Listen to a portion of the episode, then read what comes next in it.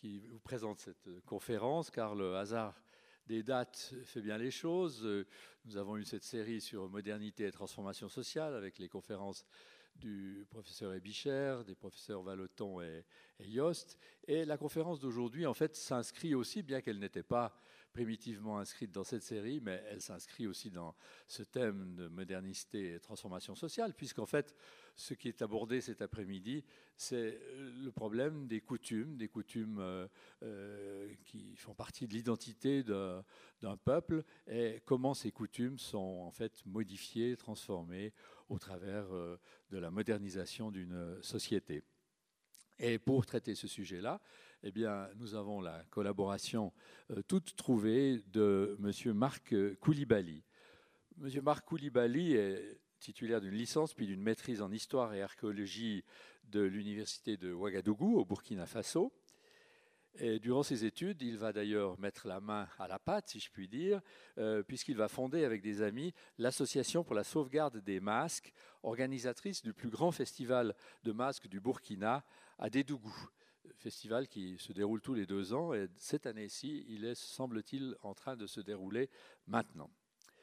En 1997, Marc Koulibaly est invité en Suisse à l'Institut universitaire d'études en développement à Genève comme hôte académique pour mener une recherche ethnologique sur la comparaison des masques de sa région et ceux d'Appenzell en Suisse orientale. Une première. Cette recherche a, recherche a abouti à une grande exposition, Masque Baba, je ne sais pas si ça se prononce comme ça, euh, Bois, d'accord, merci, Masque d'Appenzell, une rencontre. Cette exposition fut itinérante en Suisse, en Afrique et en Belgique. En 2001, il s'inscrit en anthropologie à l'Université de Lausanne et analyse l'exposition qu'il avait faite, ses étapes comme travail de recherche pour obtenir un DEA, diplôme d'études approfondies, euh, qu'il obtient en 2003. Et durant cette formation, il fait du terrain en Sicile, en île Maurice, en Suisse, au Burkina, sur les problèmes identitaires. De 2003 à 2007, il est chargé de la gestion et de la conservation des collections africaines du Musée d'ethnographie de Genève. Et en 2008, il défend sa thèse de doctorat sous la direction du professeur Mander Kilani, ici à l'Université de Lausanne, sur le thème des masques cultuels aux masques muséifiés, leurs usages et représentations à travers l'itinéraire d'un chercheur. Actuellement, il est consultant pour le Musée international du carnaval et du masque à Binche en Belgique et il est chargé de cours à l'université de Neuchâtel. Voilà, il me reste à lui donner la parole en le remerciant vivement d'avoir accepté de nous parler de ce sujet fort euh, original, où nous allons certainement apprendre beaucoup de choses, aussi bien sur les masques du Burkina que sur nos propres masques d'Appenzell. J'en fais le pari. Merci.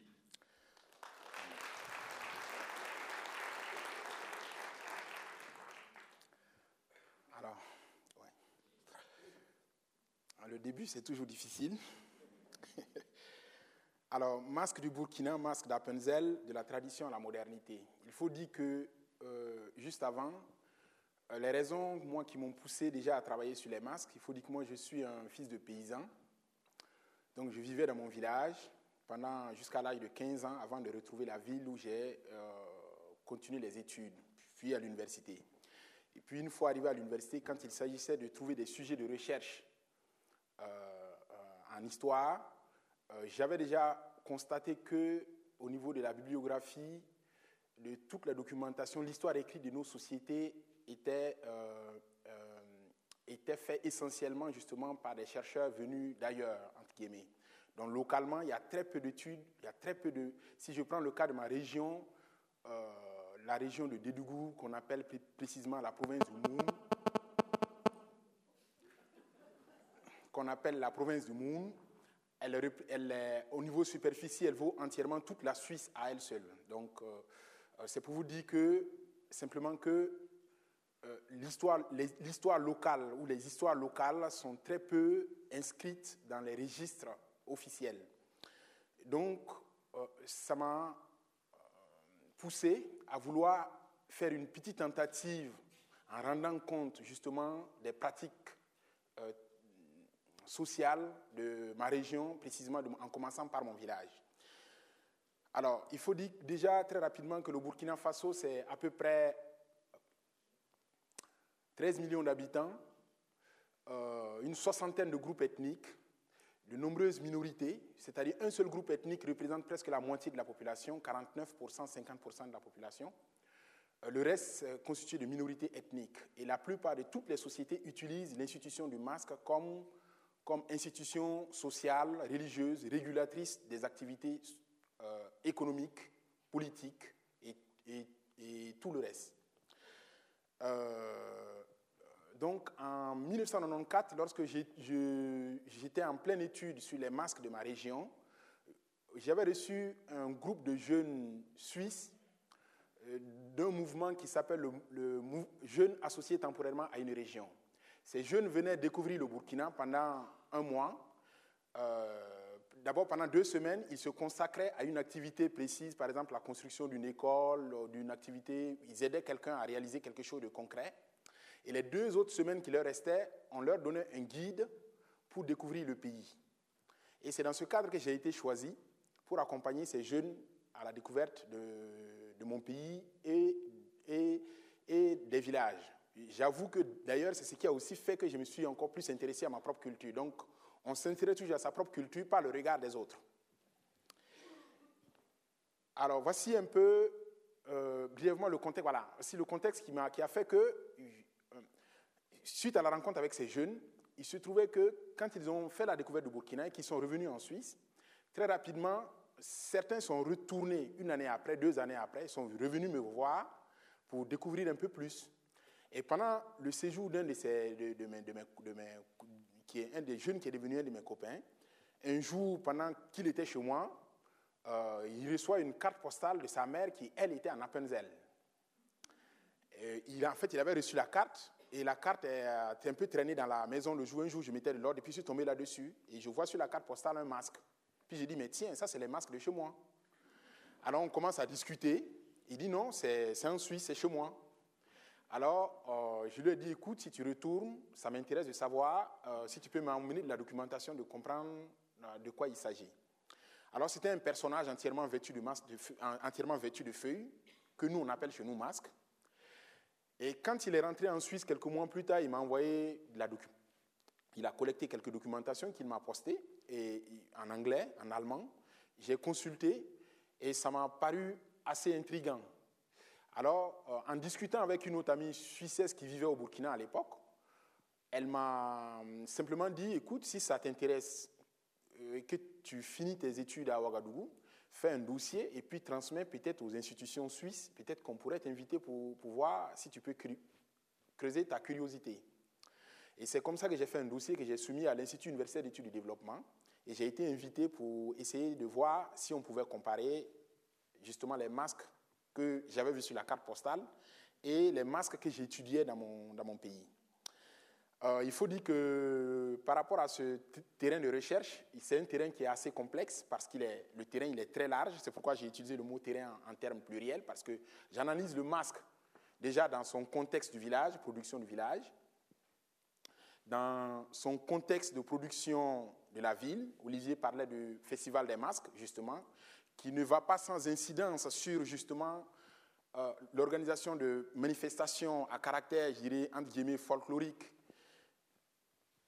parallèlement aux, rituels qui répondent à d'autres besoins spécifiques du contexte villageois. Est-ce que, euh, donc, j'analyse le masque dans le cadre du village, je l'analyse dans le cadre de la ville, dans le cadre du musée, qui est aussi un autre terrain. Comment, justement, on fait la mise en scène de ces masques et quelles sont les conséquences de la mise en scène justement de ces pratiques qui sont encore vivaces dans les cultures. Donc, dans le contexte appenzellois, j'ai fait la même démarche. Lorsque l'Institut universitaire d'études m'a invité, je suis venu, j'ai passé neuf mois en Appenzell. Le projet n'a pas été facile au, début. Déjà, au niveau administratif, il fallait m'inviter à l'Institut universitaire d'études de développement. Certains professeurs étaient sceptiques au départ, euh, certains ont prétexté qu'il ne fallait pas permettre à un Africain de venir faire du tourisme intellectuel dans les Alpes. Euh, après, on m'a demandé quels étaient, est-ce que j'avais les moyens de financer cette recherche, ce qui était difficile pour moi. Mais avec l'appui justement de mes copains, qui, beaucoup d'amis que j'avais connus ici, certains m'ont payé le transport, par exemple, l'abonnement général des, TPG, des, du, train, CFF. certains m'ont logé gratuitement. comme ça, j'ai pu plus ou moins organiser ce, séjour d'études. J'ai été mener ma recherche là-bas. on m'avait posé la condition de la langue. Est-ce qu'en Suisse allemande, est-ce que je pourrais éventuellement enquêter et faire un travail sérieux? En, réponse, je leur demandais, quand vous venez dans la savane africaine et que vous allez interroger nos sociétés, vous ne parlez pas les langues, mais vous les écrivez. Donc, pour moi, ce n'était pas des arguments solides, mais au fur et à mesure, les choses se sont progressivement dénouées, la confiance s'est installée et tout a été euh, plus ou moins surprenant. Euh, la problématique, c'était de savoir est-ce qu'on pouvait vraiment comparer deux sociétés de masques dans des contextes aussi différents, avec tout ce que ça implique, différences géographiques, différences culturelles, enfin tout ce qu'on qu'on peut, qu'on peut dire. Et euh, c'est ce qu'on va essayer de voir dans le contenu de ce travail. Au niveau de l'hypothèse, j'en étais, j'ai émis l'hypothèse suivante, c'est que quand le chercheur s'intéresse justement aux pratiques euh, locales, euh, ça a une certaine incidence sur la manière, ça pour moi, ça accélère le processus. Le chercheur a, a un certain rôle dans la transformation justement des coutumes et des, et des pratiques sociales.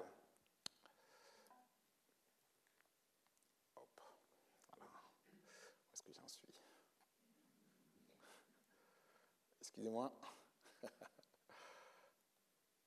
voilà, suis un peu...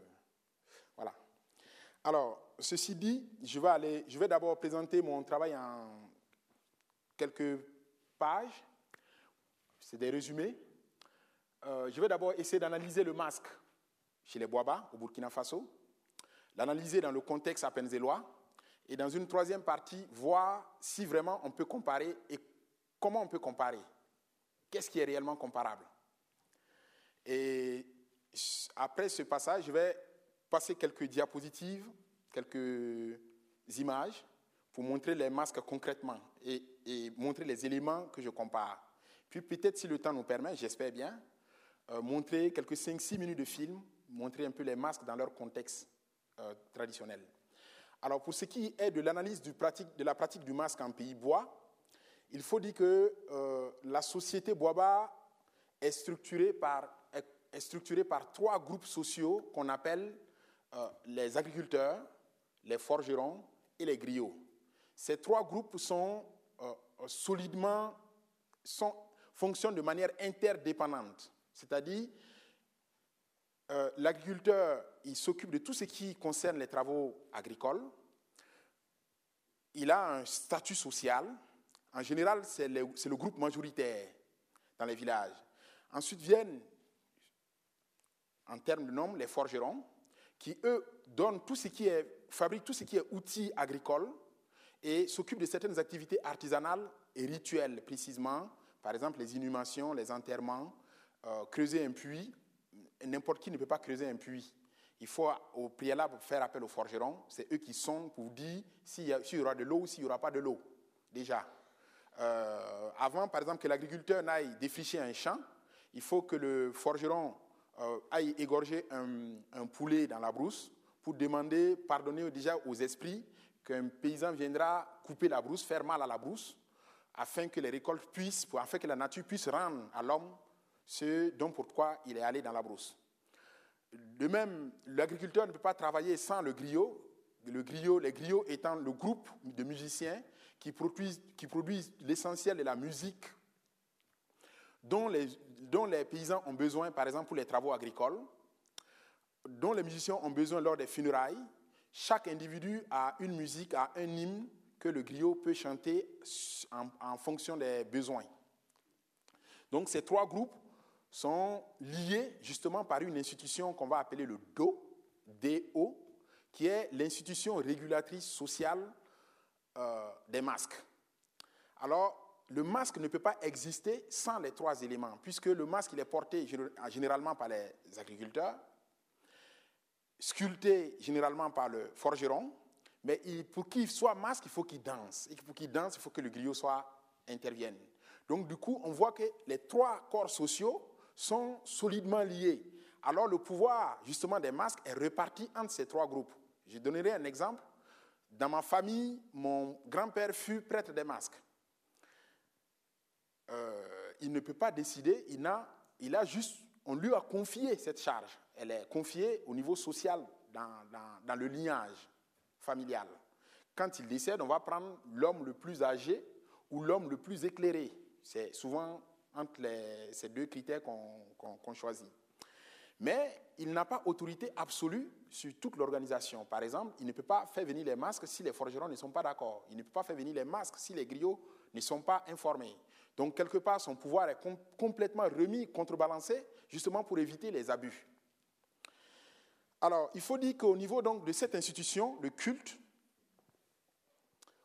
euh, au niveau des pratiques sociales, le culte qu'on appelle le DO, le DO, c'est l'institution qui organise la vie économique, politique et sociale. Euh, une première, euh, comment on appelle ça, une première entité émerge qui contrôle toutes les autres. Donc, dans, dans ce dos, il y a un culte qu'on appelle le culte communautaire de Nilé, c'est-à-dire le culte de la brousse, qui est en rapport avec la brousse. C'est ce culte-là qui, qui euh, qui gère en fait l'institution des masques. C'est ce culte qui, depuis la brousse, fait venir les masques. Mais sous ce culte, il y a un autre culte communautaire qu'on appelle la euh, Wambeni. C'est un hôtel qui est au village. Qui est, c'est une structure en forme pyramidale qu'on verra dans les diapositives tout à l'heure, qui dépend justement des activités villageoises, communautaires, tout ce qui est activité de la brousse, c'est le dos de brousse. Tout ce qui est activité du village, c'est le dos du village. Le dos de la brousse est symbolisé par un bosquet en pleine brousse où les initiations se déroulent, où tous les rituels se déroulent. Et le dos du village, c'est-à-dire le cône, l'hôtel du village en brousse, lui, il dépend de tout ce qui est masque, mais de la ville, de la société, plus ou moins euh, de tout ce qui est aspect culturel. À côté de ces dos, on a d'autres hôtels qui peuvent être des hôtels lignagés, par exemple l'hôtel des forgerons qu'on appelle euh, euh, le Lonyum. C'est un hôtel qui intervient aussi, dans, qui, qui, dépend aussi des autres hôtels, mais qui occupe une position un peu moins importante. Mais il est détenu par les forgerons. Donc, au niveau de la pratique des croyances, les Boabas croient à un Dieu unique. Mais pour avoir accès à ce Dieu unique qu'on appelle Dombéni chez nous, il faut passer par des intermédiaires privilégiés, qui peut être justement euh, l'entité des masques qu'on appelle le dos, dos des masques en feuilles, je disais tout à l'heure de la brousse, et dos des activités du village.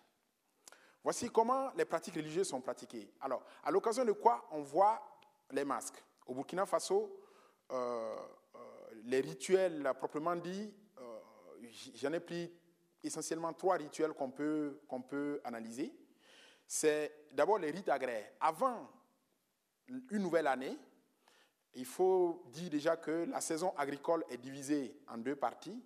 On a environ 7-6 mois où il n'y a pas de pluie.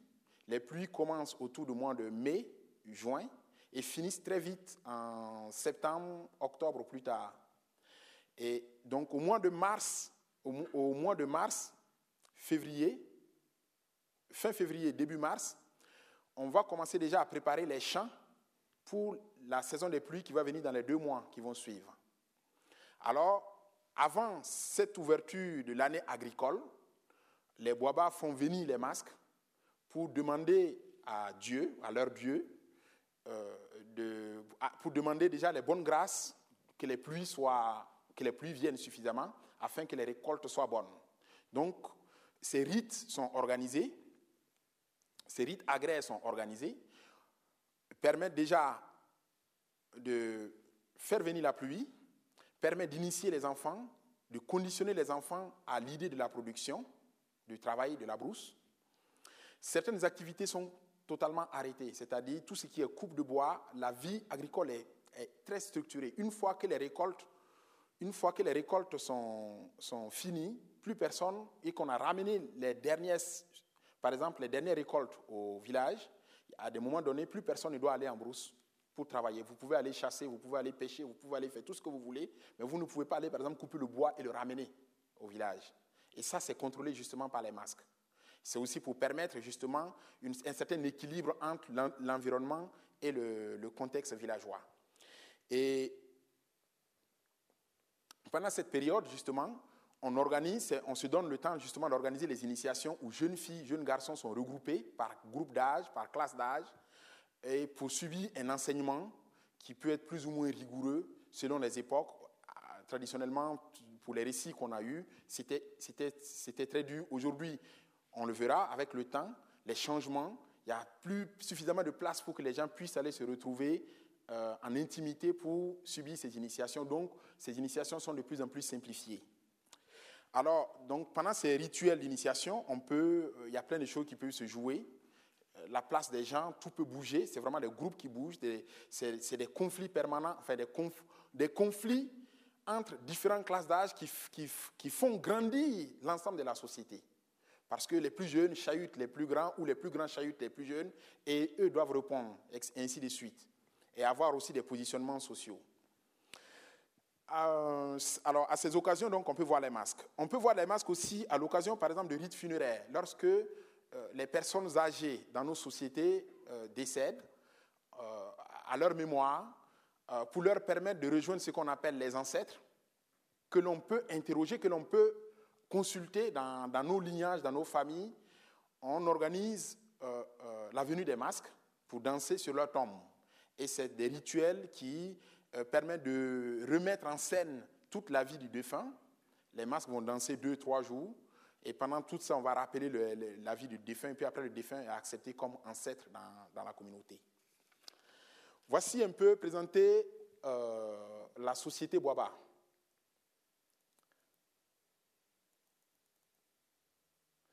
Alors, je vais, donc c'est vraiment des résumés. Je vais passer à la partie euh, appenzelloise. Il faut dire que euh, l'Appenzell, je ne vais pas m'amuser à vouloir vous dire où c'est situé. L'Appenzell est donc situé au nord de la nord-est de la Suisse. C'est un,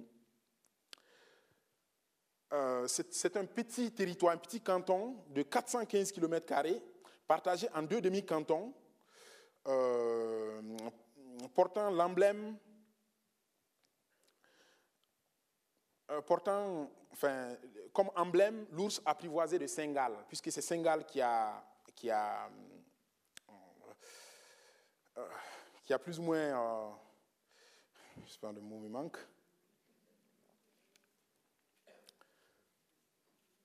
Voilà. Alors, donc, il faut, je, vais juste dire que la Penzel est divisée en deux demi-cantons les roads extérieurs et les roads intérieurs de confession euh, protestante, les roads extérieurs. Road intérieur, confession catholique. Euh, le canton de road extérieur est situé entre le lac de Constance et le mont Saint-Is, enclavé dans le canton de Saint-Gall. Ces dimensions donc, font dire aux Saint-Gallois qu'il s'agit d'une chiure de mouche sur un écu. Et les Appenzellois rétorquent en disant que c'est tout à fait le contraire, c'est un écu dans une, dans, bouse de vache. Euh, euh, la recherche donc, a été menée précisément dans la commune d'Ournèche, qui relève de, de, La vie communautaire est rythmée par de nombreuses pratiques traditionnelles. Par exemple, je peux citer le blore, qui est une tradition de bûcheron, où chaque année on transporte le plus gros tronc d'arbre de la région. On, le coupe, et ce tronc d'arbre est transporté sur près de 8 km par, l'ensemble de l'association des bûcherons. Et c'est l'occasion d'une, c'est l'occasion, c'est l'occasion qui, permet justement aux gens de se retrouver, de se rencontrer, d'organiser des activités. Il y a ce qu'on appelle la montée et les descentes des alpages. Il y a euh, différentes activités culturelles comme les kermesses. Il y a le célèbre vote qui, a été euh, plus ou moins refusé lors des élections en 1997, le vote à main levée, puisque jusqu'en 1997, les Epenzelois votaient euh, comme on disait, la, démocratie directe, les gens partaient sur la place du village, tous rangés dans des, euh, cercles où, euh, avec justement le gonflement de la population, la pratique et puis la facilité technologique aujourd'hui, ce vote a été plus ou moins remis en cause. Et puis il faut aussi dire, une autre particularité de ce canton, c'est l'un des derniers cantons à avoir accepté le vote des femmes. Mais les Appenzellois ne pensent pas qu'il soit. Euh, ils le justifient d'ailleurs assez bien en disant qu'ils ne sont pas ni contre les femmes, au contraire, ils décident ce que les femmes veulent à leur place. Mais euh, ça fait partie de toutes les pratiques culturelles. Donc, à côté de, toutes ces activités qu'on retrouve en Appenzell, on retrouve aussi un marché au bétail, parce que nous sommes quand même dans un monde agraire qui, fait l'objet de beaucoup d'échanges. Et à côté de tout ceci, on peut citer aussi euh, la fête justement des masques qu'on appelle le Sylvester Kloise, donc la fête des masques, qui a lieu euh, à deux dates. Euh, la première date, c'est le 31 décembre de chaque, donc le 31 décembre de chaque année. Les masques, très tôt le matin, vers 4 heures du matin, les porteurs de masques se retrouvent sur la place du village. ça commence d'abord par des, chants qu'ils appellent les, saorli, des sortes de yodel.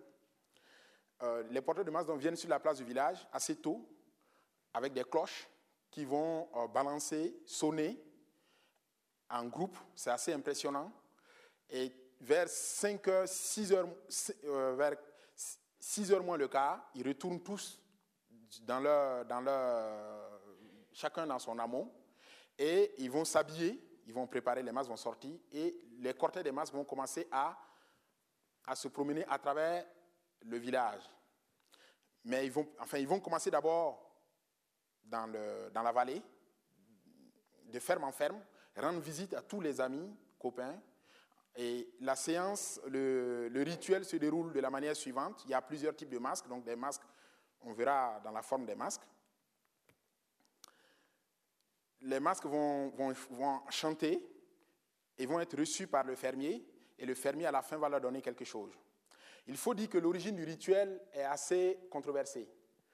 Euh, il y a plusieurs hypothèses qui s'affrontent sur la question. Il y a ceux qui estiment que c'est une tradition, on donne une version mythologique, pré-chrétienne, donc entre guillemets païenne, certains ont, utilisé ce terme. Et il y, a, euh, euh, il y a ceux qui estiment que c'est plutôt une tradition liée au folklore de la modernité, par les transformations et puis s'être adapté au contexte, etc. Pour ce qui me concerne, je pense que c'est cette hypothèse-là que je soutiens le plus, ah, parce que j'ai vu effectivement, euh, quand, euh, quand on demande aux Appenzellois, au départ, ils mettent vraiment en avant les, types de masques, quand on analyse les types de masques, on voit qu'il y a des masques qui ont été utilisés que seulement à partir du XXe siècle. Les premiers types de masques qu'ils utilisaient étaient souvent des personnages en haillons, en tissu, euh, qui n'avaient rien à voir avec ce qu'on voit aujourd'hui. Et je peux vous dire qu'aujourd'hui, la, pratique s'est beaucoup affinée et donne un certain sens avec, avec euh, un contenu assez surprenant au niveau du, sens. Donc, euh, pourquoi les deux dates? Pourquoi le 31 décembre et le 13 janvier? Le 31 décembre, il faut dire que traditionnellement, elle avait lieu le 13 janvier, donc ancien calendrier julien. Et suite à la révision de ce calendrier par le pape Grégoire en 13, en 1585, la révision de ce calendrier ramenant, décalant l'année julien euh, au calendrier grégorien, en adoptant le calendrier grégorien, on est revenu deux semaines en arrière. Alors les protestants, justement pour protester euh, par rapport au pape, ont décidé toujours de garder la fête de, cette coutume en gardant toujours le 13 janvier comme date à laquelle ils vont toujours fêter leur, fête. Alors, toujours sur les origines de, de, la, Sylvestre il faut dire qu'en fait, euh, Sylvestre Cloiseux a une relation directe avec le Saint-Nicolas. C'est en fait une version euh, délurée de Saint-Nicolas dans le monde germanique. Et c'est ce personnage, en fait, qui, euh, donne le fil conducteur et en fonction des régions où il s'est implanté, il a plus ou moins été modifié au fur et à mesure. Euh, au début, par exemple, le mouvement de la Heidmannsschutz en Suisse a joué un rôle justement dans la remise en scène des traditions locales. Avec, leur apport, ils ont pas mal influencé comment ces traditions. Ils ont joué un rôle dans l'accélération, dans l'accélération et le processus de construction de, ces traditions qui ont mélangé à la fois des résidus anciens et nouveaux. Il y a aussi des influences du carnaval que l'on voit apparaître dedans. Il y a aussi des influences aussi des ethnologues, déjà du début du siècle, euh, qui ont visité le monde ailleurs et qui ont plus ou moins poussé les acteurs locaux à, dire comment faut faire des masques plus authentiques. Et c'est aussi pour ça qu'on a retrouvé des traces où on parle de euh, euh, mythe de fertilité, de, comment on appelle ça, d'exorcisme, de démons de la brousse, etc. Mais tout et il y a aussi l'Église qui a joué un rôle. Mais il ne faut pas oublier que euh, euh, Appenzell Road extérieur est un canton protestant. Et aussi, l'institution du masque a été justement utilisée pour, pour, pour, pour, protester non seulement contre euh, le catholicisme, mais aussi contre l'Église. C'est-à-dire ceux qui n'étaient pas dans l'Église, par exemple, il arrive que le 13 janvier, si, la fête elle a lieu, la fête des masques tombe un dimanche, 13 janvier, il y a eu un accord entre l'Église et, comment on appelle ça, et les populations, que ça se fasse le, samedi 12, par exemple. Donc il y a eu des, aménagements comme ça, mais il faut dire que justement ceux qui étaient contre l'Église, qu'elle soit l'Église protestante ou catholique, ont, plus, ont, beaucoup plus investi ça pour lutter contre le pouvoir de l'Église localement. Alors, en Appenzell, on trouve principalement plusieurs types de masques. Les masques sont structurés en trois grands groupes qu'on appelle euh, les premiers types. Le premier groupe qu'on appelle les chenilles, les beaux. C'est des, des, masques qui portent des costumes en velours avec euh, des coiffes sur la tête qu'on verra tout à l'heure. Et euh, ces masques sont constitués en général de six personnages, dont deux personnages travestis, féminins. Le visage est féminin, mais c'est tous des hommes en dessous. Et ces deux personnages qu'on appelle les Roland Klaus, il y a un qui annonce l'arrivée des masques dans, le, rituel qu'ils vont exécuter.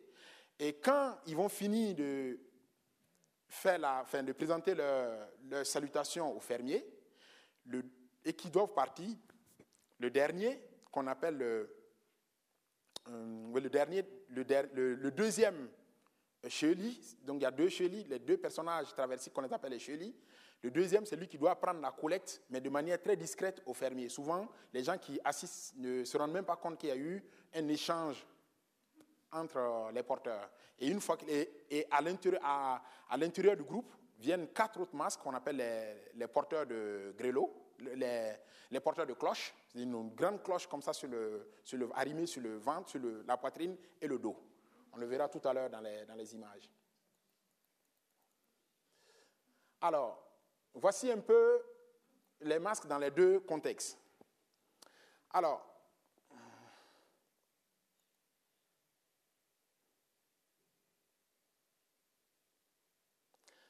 alors comment on compare? Comment je compare? J'arrive.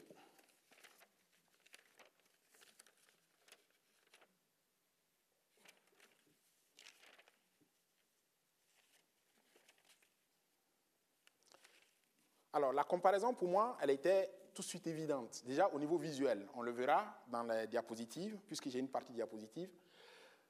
Euh, j'ai d'abord essayé d'établir un certain nombre de thèmes sur lesquels on peut comparer ces traditions. C'est par exemple au niveau des, fonctions. Est-ce que, les masques dans les deux contextes ont les mêmes rôles? Le masque est utilisé fortement chez les Boabas comme, comme euh, élément identificatoire euh, le masque représente en fait l'identité. On le verra dans les personnages. Donc, au niveau des fonctions identitaires, fonctions de nostalgie, de mythe, le mythe fonde le groupe, le mythe fonde la communauté, et le masque est complètement associé à cela pour ce qui concerne le Burkina Faso.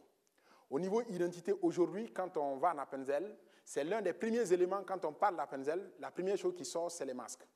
Si vous vérifiez déjà à l'entrée d'Appenzell, c'est ce que vous allez voir, que ce soit à travers des panneaux, que vous, quand vous allez rentrer dans les restaurants pour manger, vous allez voir tout ce qui va ressortir. Le masque va apparaître comme un élément premier marqueur qui, joue un rôle assez important à la fois dans l'économie euh, locale. Euh, je peux vous dire que la date du 31 décembre et du 13 janvier, euh, si vous voulez avoir une place, par exemple, dans les restaurants pour manger, voir passer les masques, il faut réserver deux mois pratiquement à l'avance. Sinon, vous n'avez pas de place. En tout cas, à 8 km aux environs d'Appenzell, vous n'avez pas de place. Il faut dire que le 13 janvier aussi, les masques apparaissent seulement que dans, le, dans la commune d'Ournèche. Alors que le 31 décembre, ils apparaissent dans tous les villages environnants, Untouville, Erisao, dans chaque petit euh, patelin, les masques apparaissent. Donc, au niveau donc, des fonctions identitaires, il y a beaucoup d'éléments qui se, qui se regroupent. Au niveau de la fonction politique, au Burkina Faso, le masque est utilisé comme un instrument de pouvoir. Le masque est un pouvoir. C'est le pouvoir des, aînés, c'est le pouvoir euh, des vieux, c'est le pouvoir, ça, implique la notion du pouvoir. Domination, mais vraiment, le pouvoir, c'est le contrôle social le plus euh, important. Euh, en Appenzell, on ne dit pas officiellement qu'il y a un lien avec la politique, mais aujourd'hui, justement, localement, les réseaux, la constitution des groupes, les choupels, comment ils se mettent sur, place, comment ils s'organisent, tous les mots d'ordre des partis politiques passent. Donc, aussi pour défendre justement le contexte. Et même, il est même arrivé il y a deux ans, trois ans encore, Blocher est arrivé à, à les faire, à justement les, à, les faire battre campagne pour lui. Donc, euh, euh, là, les deux éléments peuvent encore se rejoindre. On peut encore comparer le masque au Burkina Faso sur le plan religieux, justement. Le masque est un instrument de la religion. Bon, en Appenzell, il n'y a pas de religion. Quand bien même qu'en anthropologie, on ne peut pas la définir ce que c'est que la religion. On ne va pas aller sur ce terrain. Mais au niveau de la fonction économique, les masques au Burkina Faso participent de l'économie. C'est l'institution du masque qui donne par les initiés, qui prépare tous les jeunes gens à la production. Donc la force vive. Donc les gens sont conditionnés pour répondre aux besoins économiques.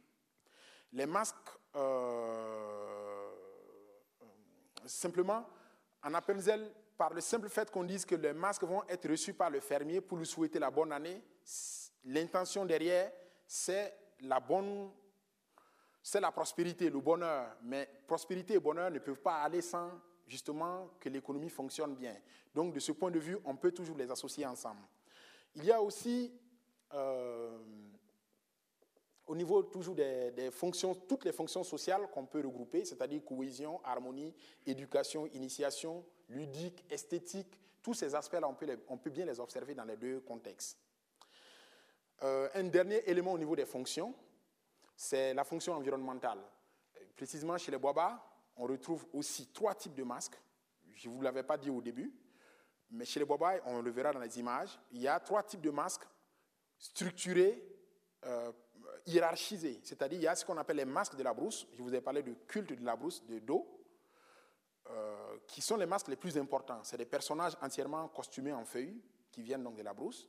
Viennent un deuxième type de masque qu'on appelle les masques de fibre ou de bois, qui sont des masques que, que la société a domptés, a travaillé, donc des masques de culture qui sont beaucoup moins importants. Et puis viennent en troisième position les masques en matériaux de tissu, euh, qui sont les masques de griot, qui sont des masques qui participent à des funérailles, mais euh, qui sortent que la nuit, qu'on appelle les masques, les masques de nuit ou les masques blancs, parce qu'ils sont justement habillés en blanc, et souvent en blanc et noir en fait.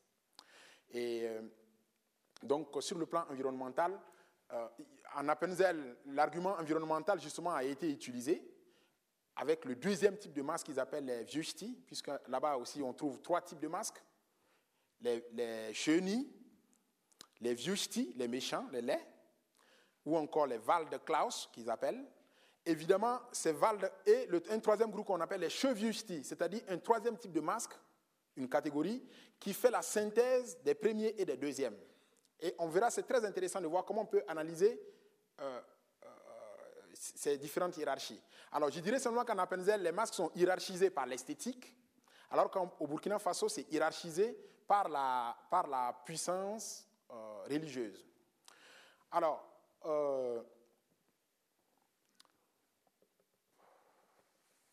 alors, je disais par rapport à, au, Val de Klaus, au vieux c'est des masques en fait qui sont apparus début du XXe siècle. Avant le XXe siècle, avant 1905, 1910, on n'a aucune image de ces masques, ni dans les archives, ni dans les peintures, ni dans toutes les formes de représentation de l'histoire, source de l'histoire. On a fouillé, on a cherché, on n'a pas trouvé, on ne voit pas. On voit vraiment que ça commence au début, du, siècle avec justement toutes les remises en cause de la société occidentale, entre guillemets, en crise. Retour à la nature, la montagne est revivifiée, la montagne est chantée. Et dans les poèmes, les, les, auteurs, il y a beaucoup d'histoires sur ces, sur ces aspects-là qui montrent comment euh, cette, ce retour à la terre, ce retour à la montagne comme source d'inspiration nouvelle va permettre justement aux Appenzelais, et c'est en ça que le mouvement, le mouvement patriotique suisse qu'on a appelé le, la, la a joué un rôle assez important. Et les paysans vont s'approprier ces, ces, pensées, ils vont intégrer ces éléments dans leur folklore local et le folklore va commencer à prendre du sens. Alors, euh, aussi, il y a des écrits d'ethnologues locaux qui montrent bien, justement, qui ont travaillé euh, au sud et qui ont dit aux paysans, aux directeurs d'école, ah non, si vous voulez faire des masques authentiques, il faudra les faire de telle façon. Les traces sont vraiment existantes. Ça montre bien que c'est une tradition qui a été plus ou moins adaptée progressivement et, et restée très dynamique mais aujourd'hui, les gens vont, quand le discours local, c'est de dire nos traditions sont les pures, sont pures, sont authentiques. Sont... Chez moi, ils tiennent le même discours. Mais moi, je le vois déjà en 10 ans, quand j'analyse ce qui se passe chez moi, à la vitesse à laquelle les changements sont en train de s'opérer, on voit bien qu'il n'y a, a rien de vraiment figé, en fait. Alors, au-delà de... Je vais aller vite. Au-delà donc de, des comparaisons au niveau donc des fonctions, on peut faire aussi la comparaison des matériaux. Les matériaux utilisés, matériaux de feuilles chez les Boabas, matériaux de feuilles chez les Appenzels, on le verra dans les, diapositives. Je vais aller vite parce qu'on va, on va le revoir. On, peut faire aussi la comparaison simplement au niveau de la notion même de masque. C'est quoi le masque pour les Boabas C'est quoi le masque pour les, pour les Et le masque, la notion, c'est-à-dire le masque n'est pas seulement l'objet qui cache le visage comme, comme on le définit sommairement dans le dictionnaire, mais c'est vraiment l'ensemble du costume et du personnage en dynamique avec son, environnement. Et les Appenzellois le conçoivent de telle manière aussi. Euh, alors, au, niveau de certaines notions, le masque en Appenzel, on peut l'appeler vilain, beau, laid, etc. Au Burkina Faso, le masque peut porter un nom, masque de feuilles, masque de fibres, masque de tissus. À l'intérieur de ça, les masques sont identifiés par, les symboles qu'ils portent. Parce que ça peut être le masque à crête qui représente le soleil, ça peut être le masque lune, ça peut être le masque calao, ça peut être le masque caméléon, ça peut être le masque crocodile. Là, il ne s'agit pas de il est beau ou il est vilain, il est juste une entité totémique qui joue un rôle dans la mythologie, dans, la, dans comment les Bobas conçoivent le monde. Et puis, on peut faire une comparaison intéressante aussi sur justement les morphologies, l'iconographie, on le verra, passer, pourquoi je vais passer très rapidement. Et aussi, un, dernier petit propos sur euh, les étapes de l'exposition. Alors, quand la recherche a été faite et que l'exposition a été euh, montée au musée d'ethnographie à Genève, la manière dont euh, l'exposition a été à la fois reçue par le public, par les gens, parce qu'on a aussi invité les Appenzola justement à venir voir leur exposition au musée d'ethnographie, et la plupart des gens, justement, venaient découvrir, dans leur tête, au départ, quand ils ont vu la titre de l'affiche, ils venaient voir les masques burkinabés. Ils ont été surpris de mieux comprendre sur les masques appenzellois que burkinabés. Et justement, ça a montré. Et inversement, quand l'exposition est partie au Burkina Faso, le public était très surpris de découvrir qu'en Occident, il pouvait avoir des traditions de masques parce que enfin, parce qu'ils ne pouvaient pas se. D'ailleurs, au début, quand, quand j'avais émis l'idée de faire cette étude comparative dans mon village et qu'on allait faire venir les Appenzola, les paysans chez moi ont pensé, parce que ça reste un sujet tabou, les paysans ont pensé que euh, c'était moi qui avais fait faire les masques ici et qu'on voulait absolument... Euh, il y avait eu des confusions, ils ont dit, ah, ils ont volé nos masques, et inversement pour les Appenzellois, les Appenzellois, à un moment donné, ont pensé que c'est les autres qui ont volé leurs masques. Je vais vous montrer les images tout de suite, c'est assez impressionnant. Euh, je vais je réserve le dernier, le, alors, au, travers de ça, je vais réserver le dernier petit chapitre que je vais commenter à la, à la fin de. Voilà, je vais aller aux photos. Alors, je m'excuse parce que je n'ai pas pu faire une diaporama comme on va passer comme ça. Alors, ça, c'est la photo d'une femme, donc Boaba. Les Boaba s'identifient déjà par les scarifications. Traditionnellement, c'est un peuple qu'on a appelé les Bobo c'est-à-dire on a toujours été désigné par les autres gens au visage scarifié. Et les scarifications ont la signification suivante, c'est l'expression d'un mythe qui raconte l'histoire d'un mythe entre le soleil et la lune qui se croisent. Et le soleil, la lune aurait gagné le dessus. Et pour éteindre l'incendie du soleil, euh, euh, la pluie est venue. Et justement, les larmes qui viennent depuis le bout des yeux pour descendre sont symbolisées justement par ces marques tribales qu'on voit sur le visage. Mais à travers ces marques, on peut toujours dire, on peut reconnaître si vous, à quelle famille vous appartenez, d'où vous venez, votre affiliation avec précision. Excusez-moi parce que je n'ai pas le diaporama juste. Ah. Ah. On va aller vite.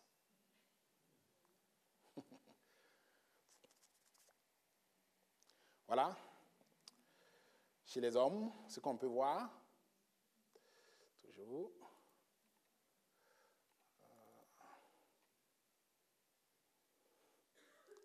Cette photo, elle est malvenue. Alors ici, c'est ce qu'on appelle un hôtel, donc un fétiche.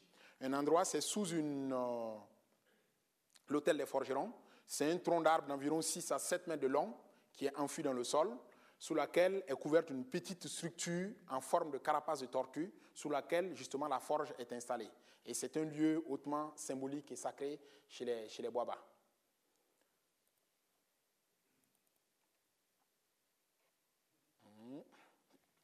Voici l'exemple d'une photo d'adoration avant venue des masques d'un hôtel qu'on appelle le Wambeni, le fétiche central, qui relève de tout ce qui est activité du village. Et vous voyez ici une chèvre qui est en train, train d'être sacrifiée. Je vous ai dit que l'activité première chez les Boabas, c'est l'agriculture. Ici, on voit justement euh, le labour dans un champ ce qu'on appelle la confection des billons, euh, qui est un travail communautaire qui se fait en groupe par vraiment des jeunes gens euh, assez aptes. Et c'est à travers justement tous les jeunes qui vont, l'année, qui vont prétendre porter le masque, doivent, devraient s'illustrer dans ce genre d'activité sous, le, sous l'écoute, sous le regard des musiciens qui jouent à côté, un peu plus dans le fond. Et les gens doivent labourer le sol, doivent faire des billons qui jouent un rôle à la fois dans, le contrôle et la gestion du sol. Par exemple, euh, lutter contre l'érosion fluviale, enlever les mauvaises herbes, euh, permettent, une fois que les billons, les billons recouvrent euh, les mauvaises herbes, qui permettent à la terre de, s'enrichir.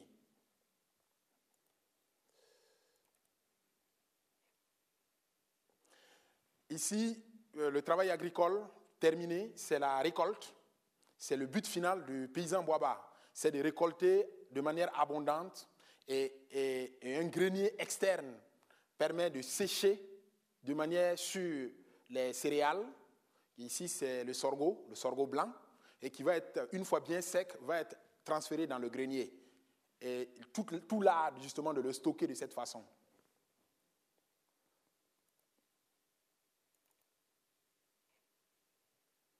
Ici, vous avez une image de jeunes initiés qui participent à la fête, euh, à la, à la fête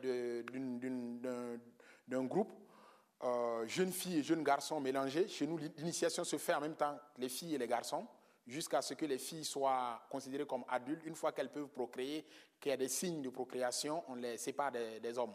Sinon, elles suivent la même initiation, les mêmes exigences etc. Et les hommes portant justement le, la bandoulière, la, petite ficelle que l'on peut voir sur le... Si vous, si vous remarquez bien, là, sur la poitrine, il y a une petite ficelle en forme de X. C'est la même chose que les femmes portent. Voilà, c'est assez visible. Et ça, c'est le signe, la marque de l'initiation. En général, quand un paysan, quand vous, quand vous vous promenez dans la brousse et que vous arrivez, vous voyez un arbre qui est incisé de cette manière, vous n'avancez plus, vous revenez derrière. Ça veut dire que devant, euh, euh, les gens sont en train de mener une séance importante.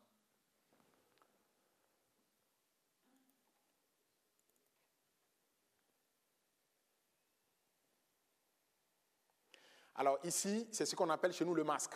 Donc, vous voyez bien que la première fois que moi j'ai montré une image comme ça ici, en Europe, en disant, voici un masque, les gens me demandent, où il est le masque? Eh bien, le masque, pour nous, c'est tout le costume, le personnage. Et derrière, vous voyez même encore, il y a des poules vivantes encore, attachées derrière le dos, qui vont, qui vont normalement mourir dessus, parce qu'il va, il va danser avec les poules toute la journée. Ils vont finir, ils vont mourir dessus, et ça fait partie du rituel.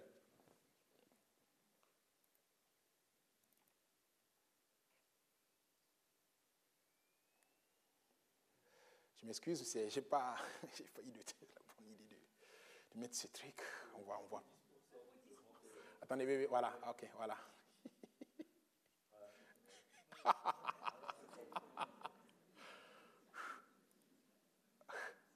Allez, c'est pas grave, on va fait comme ça, 75%. Non. ah. Voilà, c'est bon. Alors, on voit ici le masque en action en train justement de faire le premier baptême des jeunes enfants, filles comme garçons. On les couche quand ils sont nombreux, deux par deux, trois par trois, ou deux fois seuls.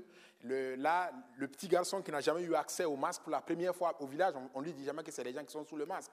On lui dit que c'est des esprits qui viennent de la brousse. Et je peux vous dire que les enfants y croient jusqu'à 10 ans. Et, et, parce que c'est tellement discret, c'est tellement euh, censuré dans le sens du pouvoir que Effectivement, quand on va lui dire, on dit, tu ne répéteras pas ça à ta mère, tu ne répéteras pas ça à son père, tu ne diras pas à tes frères, tu ne diras pas, il le gardera pour lui.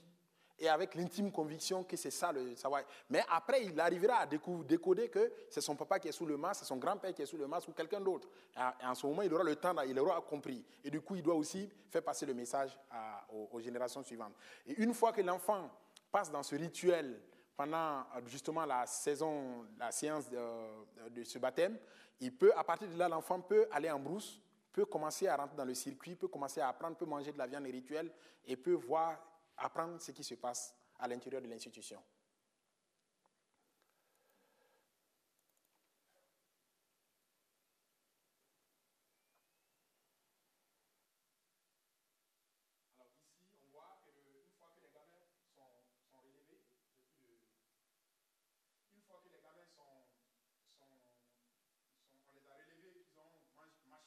La, feuille du masque comme serment qu'il prête. Euh, L'enfant, après, va se purifier les mains dans un pot. Et une fois qu'il a purifié sa main, le masque doit l'affronter pour lui faire peur. Et ça fait partie de, justement de tous les aspects euh, de l'éducation.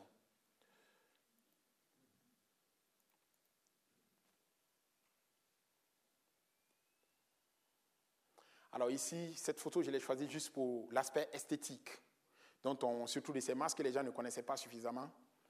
Euh, c'est pour montrer aussi justement que sur les crêtes, justement, avec toute la symbolique solaire, euh, sont décorées différemment selon les villages, selon les, les trucs répondant à des discours bien précis souvent.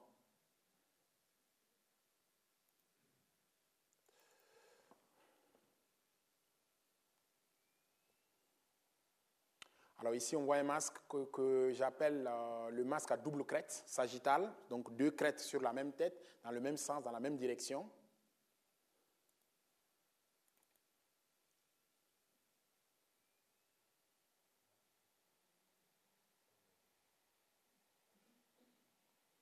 Ici, on voit toujours l'aspect esthétique des crêtes.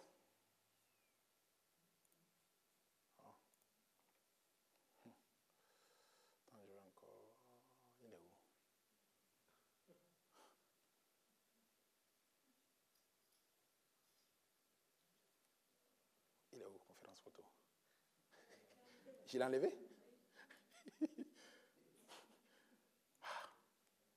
Alors, j'étais où? Alors, voilà. Alors, au niveau de la variété des masques, il y en a toutes, les formes. Vous voyez le masque 3, 4, 5, 6 mètres de hauteur. Donc, le porteur porte une structure. C'est un masque qui sort une fois tous les 4 ans. Et un initié ne peut pas le porter plus de euh, trois fois. La, la quatrième fois s'il veut porter, ça veut dire qu'il donne sa vie au masque. Donc, il y a beaucoup d'enjeux. C'est vraiment pas. Euh,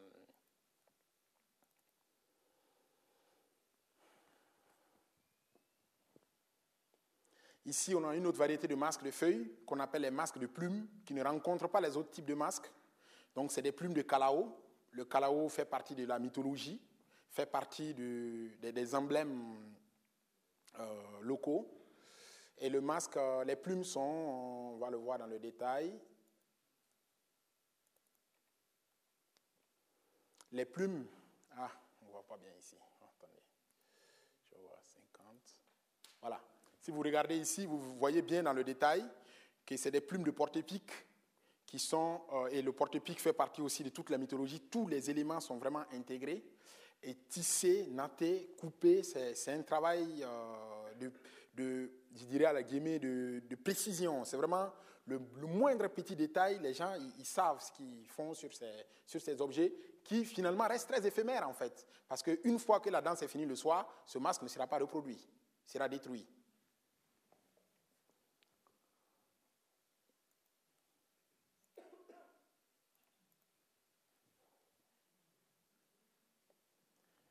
Alors, masque caméléon, on va passer vite. C'est pas, c'est juste pour dire. Alors, le caméléon fait partie de, comme dans de nombreuses sociétés africaines, comme symbolique de, comment on appelle ça, de pouvoir. Et la technique de chasse du caméléon, c'est son attitude, sa capacité à prendre plusieurs couleurs. Tout ça, ça rentre dans le besoin justement de l'homme de, de, s'adapter à cette, euh, à cette euh, à cet aspect. Elle ne vient pas.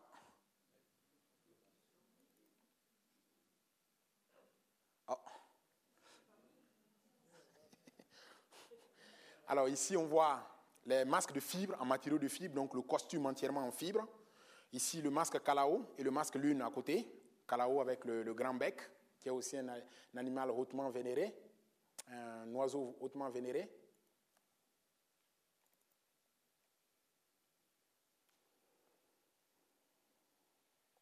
Ici, toujours les masques en fibre, cette fois les masques en fibre complexe, c'est-à-dire avec la lame euh, beaucoup plus grande, le masque en plein mouvement, en pleine danse. Le porteur, il enlève le masque de sa tête en dansant, le déboîte et au moment de reprendre sa position normale, il va le remettre comme il faut. Ça, ça demande beaucoup de, beaucoup de physique, beaucoup d'adresse de précision.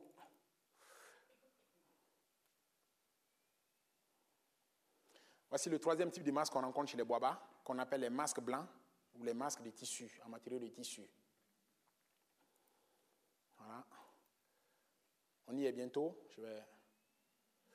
Alors ici, justement, ça montre, ça c'est une église d'un village, l'entrée de l'église qui est symbolisée justement par le masque où les pères blancs ont ont cru comprendre que pour avoir accès à la société, il faut intégrer les éléments, euh, les éléments, les symboliques locales. Et en utilisant le masque, on, fait venir les gens facilement à l'église.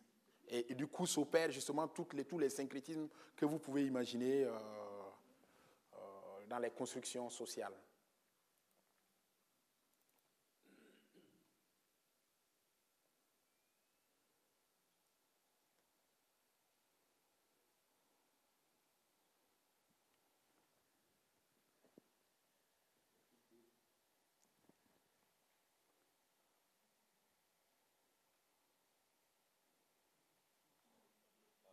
Alors,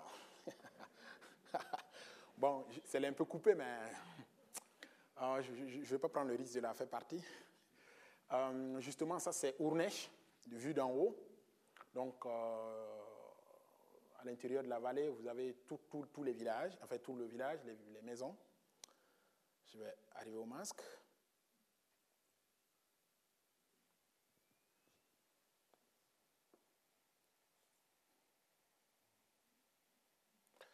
Voilà. Tiens, je ne sais pas comment faire. Largeur page.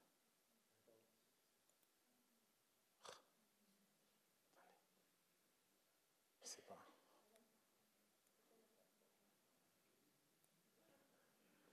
Voilà. Alors ici, justement, voici un groupe de chenilles. Donc, euh, vous verrez qu'il euh, y a six masques.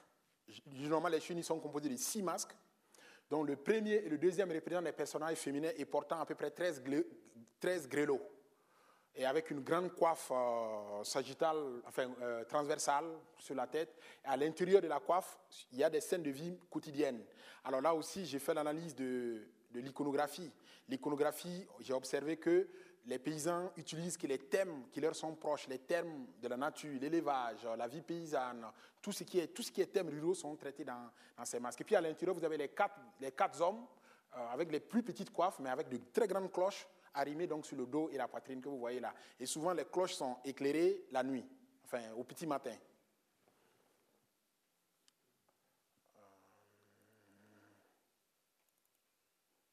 Euh, on va, repasser en revue quelques... Hein, c'est embêtant ça.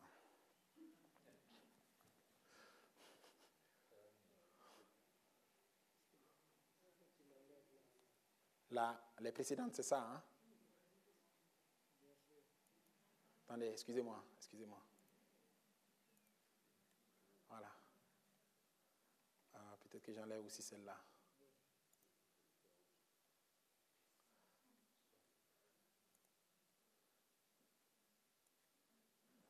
Voilà. Alors ici, euh, on voit de plus près euh, donc un Shelly qui est juste là avec les, les grelots, le personnage féminin, les personnages masculins assez barbus avec une pipe toujours dans la bouche. Enfin, tous les symboles masculins sont, mis en avant par rapport. Et le costume, c'est vraiment velours. Et les paysans mettent les, mettent les coiffes au-dessus avec justement brodé avec toutes les, toutes les perles. Ils peuvent mettre facilement plusieurs centaines d'heures pour fabriquer les coiffes. Ça prend vraiment du temps. Et c'est pendant ce moment que les gens, des liens sociaux aussi se tissent. Parce qu'on rencontre les voisins, on rencontre les uns et les autres, les échanges se font, on peut savoir ce qui se passe chez les uns et les autres. C'est vraiment, c'est des moments privilégiés, assez importants pour les lois.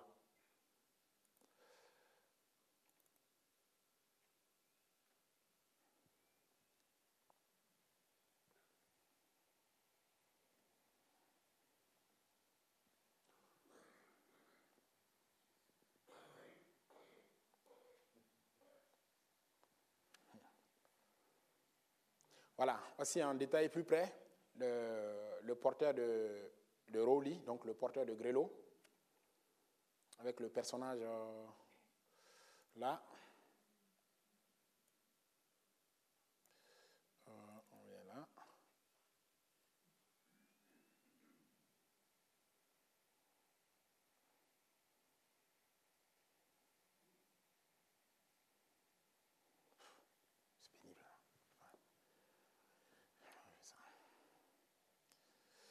Voici celui qui porte la cloche, euh, qu'il contrebalance dans ce sens. Et selon l'intonation, les cloches sont harmonisées. Dans un choupol, euh, ceux qui ont les cloches, euh, enfin, la, tonalité est très différente d'une cloche à l'autre. Et selon comment tu balances ta cloche, c'est en fonction des autres. Donc, c'est ça aussi qui harmonise justement le chant, le, chant et la musique.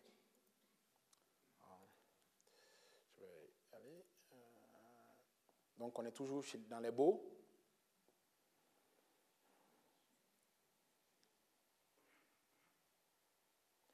Hmm. Fatiguer Alors, voici ce qu'on appelle justement les, vieux ch'tis, les vilains, ou Val de Klaus. Donc, c'est le personnage entièrement en feuille. C'est à partir d'un personnage comme ça que j'ai comparé avec les masques en matière de feuilles au niveau visuel qui a fait qu'on a commencé la recherche. Il y a, ils utilisent aussi la houe, des feuilles qui sont très proches justement des feuilles de, de chez nous, malgré que la géographie euh, ne soit pas la même.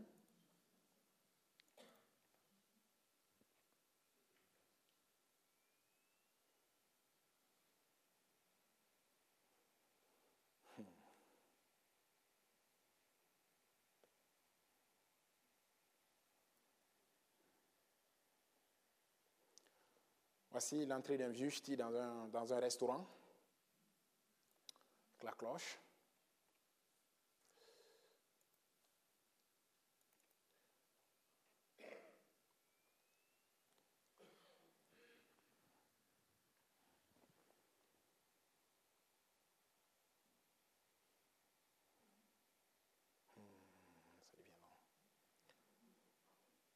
Voici une image, justement, quand on a fait l'exposition, l'échange qu'on a fait. Vous verrez que cette image, c'est au Burkina. Justement, pendant les animations de l'exposition, on a invité les Appenzellois à venir découvrir le Burkina. Et du coup, euh, devant l'entrée du musée, on a organisé euh, cette rencontre entre paysans Appenzellois et burkinabés, où euh, ils sont venus présenter chacun à, tout de rôle leur tradition, leur masque, leur danse, leur pas de danse. Et c'était quelque chose d'assez étonnant pour la population, les populations locales. Bon, il faisait bien chaud pour les Appenzellois, mais ça faisait partie du, justement de ce jeu.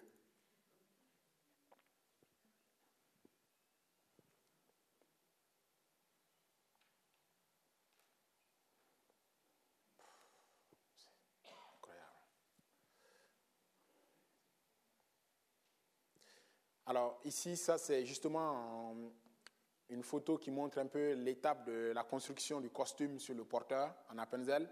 Et cette photo, on peut la faire ici, mais chez nous, le masque, on ne peut jamais savoir qui est derrière le masque. Parce que dans les interdits justement du masque, une fois que vous vous déshabillez comme ça en public, on peut vous éliminer physiquement. Donc, en Appenzell, ça c'est permis, et là, chez nous, c'est n'est pas acceptable dans, le, enfin, dans, les, dans les rituels. Vous ne pouvez pas vous montrer.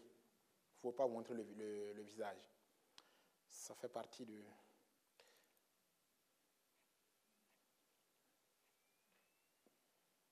Alors, voici le troisième type de masque, donc, qui intègre à la fois les éléments sauvages et les éléments euh, euh, travaillés de la main de l'homme, qu'on appelle les chevusti, donc qui fait la synthèse entre les beaux et les laids.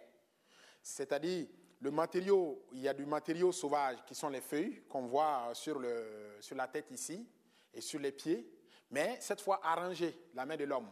Et aussi la, la peau, ça peut être la peau brute, mais c'est une peau, le cuir est déjà travaillé. Et c'est ça qui fait la synthèse. Alors ce type de masque apparaît en Appenzell au début des années 60. C'est vraiment récent.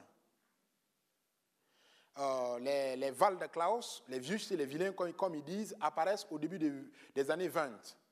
Puis les autres, euh, c'est justement le reliquat de Saint-Nicolas, enfin, c'était des personnages en haillons.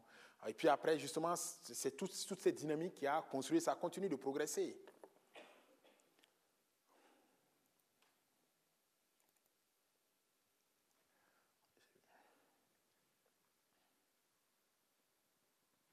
montrer les éléments de la comparaison.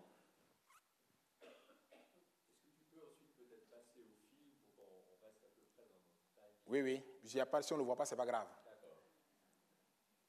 Alors ici, c'est le, groupe de jeunes à Penzelois que j'ai suivi depuis tout le temps, que chaque année, si les manifestations ont lieu, je vais toujours les retrouver. C'est ceux qui sont venus au Burkina. Et donc, ils forment toujours une bande de copains euh, très solidaires. C'était des jeunes, à l'époque, ils avaient entre 15 et 19 ans. Euh, c'est des, gros garçons hein, qui peuvent prendre facilement un sac de, de 55 kg de farine. Euh, euh, ils ont suffisamment d'énergie, hein. contrairement à tout ce qu'on pourrait dire sur les Appenzellois qui sont petits de taille, mais c'est vraiment des, des grands gaillards.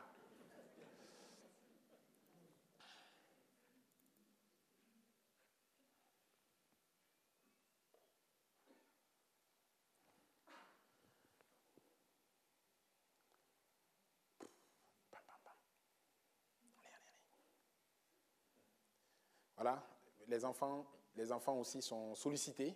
Et très jeunes, ils forment des groupes de copains entre eux et vont aussi rendre visite de famille en famille. Et ils peuvent recevoir jusqu'à X plusieurs milliers de francs dans la journée.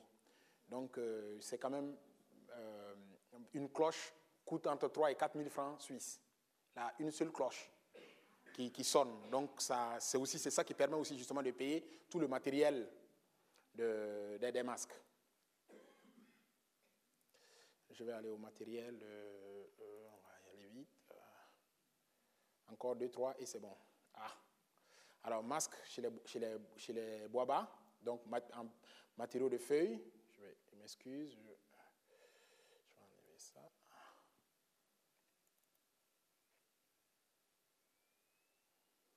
Chez les Appenzellois, donc le groupe de vieux ch'tis,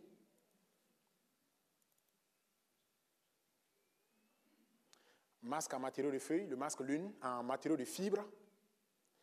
Vous pouvez regarder bien de, plus près comment la fibre est tissée.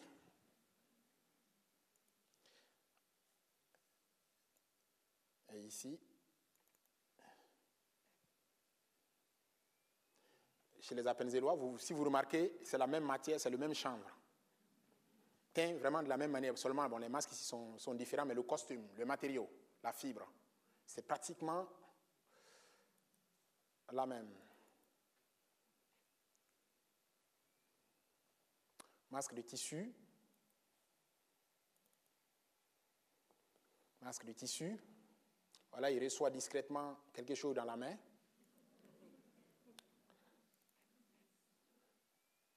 Ici, aujourd'hui, justement, avec l'évolution les paysans burkinabés, Boaba, dans les villages, commencent à intégrer les symboles nationaux sur le masque, dont le drapeau national qui est le rouge, le vert, avec l'étoile jaune au milieu. Et en Appenzell, on va, on va avoir la même démarche, les mêmes expressions.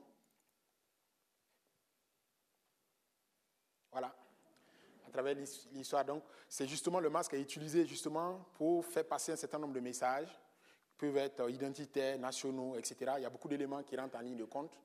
Je pense que voici. S'il y a des questions, on peut discuter. Puis, euh, alors, je, vais regarder si on a. Si, attendez, parce que j'ai juste un petit. Ah, il faut que je le sorte en fait.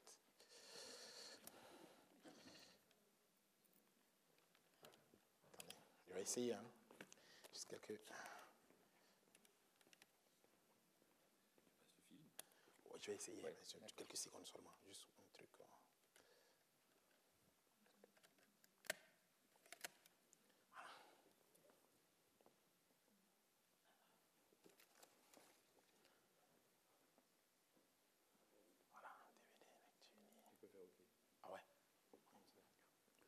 allez directement d'ici, quoi.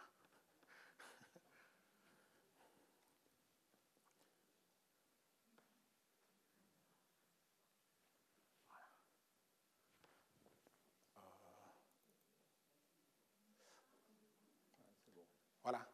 Donc ici, on va, on va, passer ça. Comment je fais ça pour avancer vite? Non, bon. Oui, oui, oui, j'arrive. Alors je vous montre un exemple, une séance, justement, on est en saison sèche.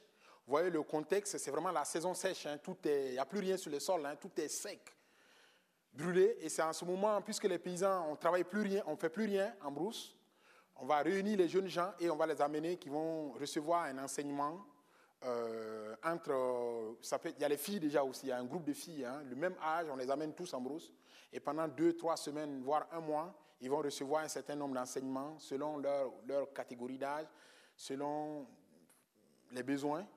Et un certain nombre d'exigences va être vraiment sur lesquels on va, on va insister pour pouvoir les utiliser. Enfin, toute cette main-d'œuvre, pour nous, c'est aussi justement la main-d'œuvre qui va prendre en charge à la fois les anciens, les, les, plus jeunes, les vieilles femmes, etc. Donc, quelque part, c'est une, une sorte de service militaire auquel tout le monde doit se soumettre. Mais tu peux décider de ne pas y aller, mais si tu n'y vas pas, tu es la risée de tout le village. Donc, à cause du regard des autres, les gens sont ça devient quelque chose de contraignant. Voilà. Je vais juste avancer pour...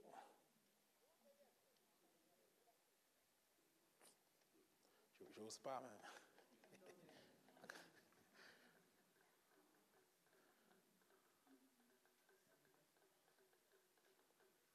Et là, en fait, ils sont venus de la brousse pour ramener de l'eau l'eau qui va, qui va servir à préparer les masques, l'eau qui va, qui va être servie, donc c'est pour eux-mêmes. Ils ne vont pas envoyer les femmes, les filles vont aussi viendront chercher, mais pour elles aussi. Donc chaque groupe cherche pour... Ils viennent avec les canaris depuis la brousse au village, puiser l'eau au village et ils repartent sur 7-8 km de, de marche. On est dans le contexte quand même d'un pays sec et où les gens sont paysans à 90%. Donc la problématique de l'agriculture est quelque chose d'essentiel. Tout tourne autour de l'agriculture. Comment, comment exploiter une nature euh, assez pauvre, donc finalement, mais de manière optimum. Alors ici, on voit justement les jeunes gens avec toutes les scarifications qu'ils portent. On peut savoir s'ils viennent d'une famille de masques ou pas à travers euh, les scarifications sur le visage. qui, reste marqueur d'identité, marqueur de, marqueur d'identification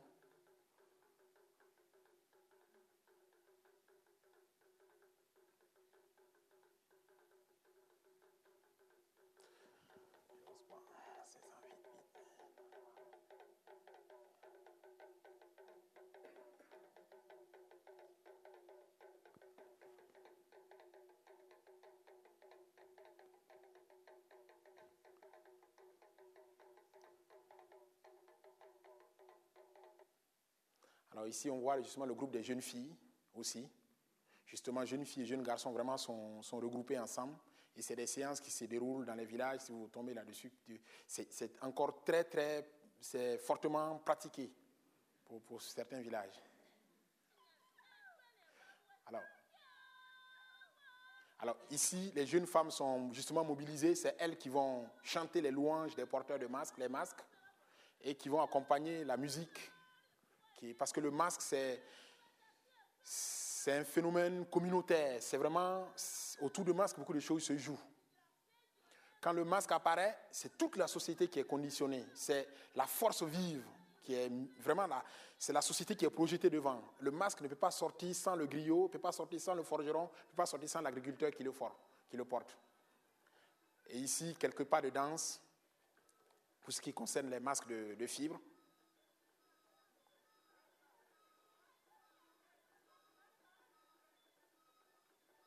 Alors, les instruments de musique, c'est le balafon, c'est les flûtes.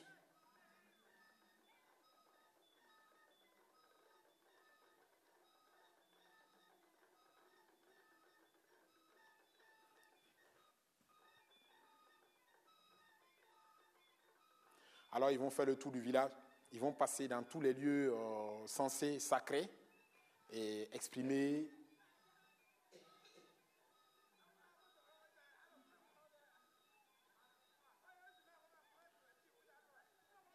encore, encore une petite image quelque part.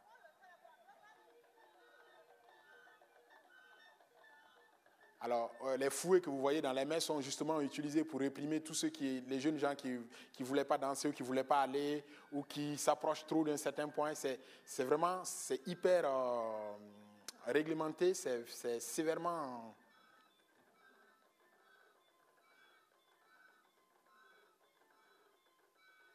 Alors, chaque chaque groupe d'âge porte une tenue pour, se différencier des différents groupes, des, autres groupes d'âge. Alors justement, ça c'est pour montrer le caractère communautaire de, des rituels.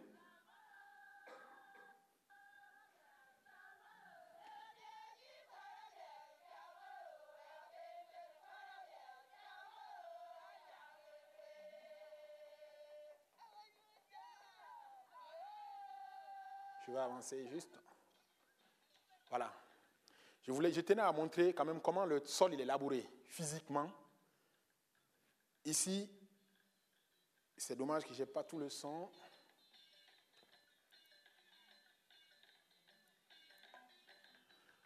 Alors, les gens labourent comme ça au son de la musique. Et le griot, sous le regard des griots, des chants du griot, et quand le griot observe que quelqu'un commence à être fatigué, il va commencer à chanter son hymne, sa musique personnelle, euh, appeler le nom de sa fiancée pour lui redonner le courage de repartir, etc. Et pendant toute la journée comme ça, les gens travaillent, labourent le sol. Et en saison de pluie, on n'a que 3 à 4 mois pour, pour amener des céréales dans les greniers. Donc euh, si, tu, si on n'y met pas le maximum, on ne peut pas récolter. Donc euh, c'est un travail très très fatigant au niveau du, en tout cas de la posture physique mais euh, que les gens euh, euh, font avec beaucoup d'admiration et beaucoup de, courage. Et, ici, justement, la confection des billons est, tellement exigeante que si vous faites il ne faut pas vous trancher le pied de votre voisin ou votre propre pied. Et justement, ça demande de la discipline. Ils ont aussi des techniques pour se diviser, partager le champ. Pour aller encore plus vite, ils n'ont pas besoin de se mettre des uns à côté des autres. Ils se partagent le champ de manière très mathématique Vraiment, tous les 7-8 mètres, on poste quelqu'un et ainsi de suite. Et le champ, mais ça va aller mais à une vitesse incroyable. C'est, assez impressionnant de, les voir travailler dans ces, dans ces conditions, la, terre. Et deux semaines après, vous revenez dans ce champ, vous ne reconnaissez pas les plans parce que le plan, non seulement euh, les pluies qui sont tombées permettent, la, terre aérée permet à la pluie de bien rentrer dans le sol. Les mauvaises herbes étant mortes, les plants, euh, les céréales poussent à une vitesse assez euh, rapide.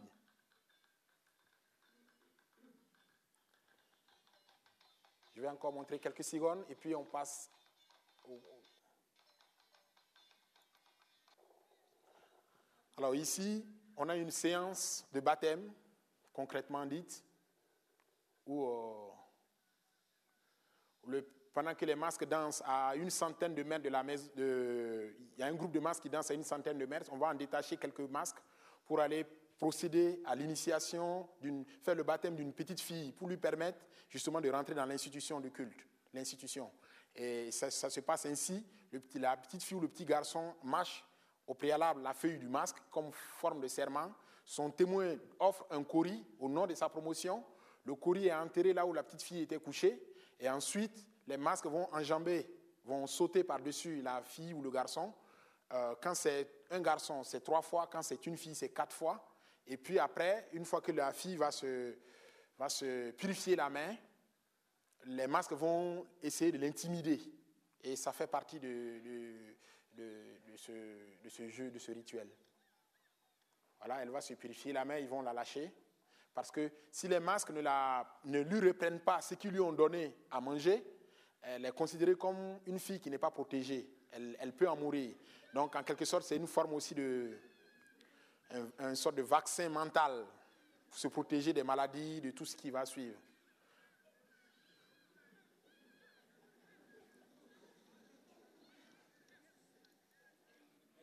Peut-être dernière image. Non, dernière image, je vais encore choisir. On a déjà vu ça. Je m'excuse, j'ai sauté un truc. Hmm. je vous montre la dernière image et puis euh, on peut passer aux questions, Olivier, si jamais. Voilà, c'est. Alors, vous entendez le masque, les sifflets, et à travers ça aussi, on peut, beaucoup de choses se jouent.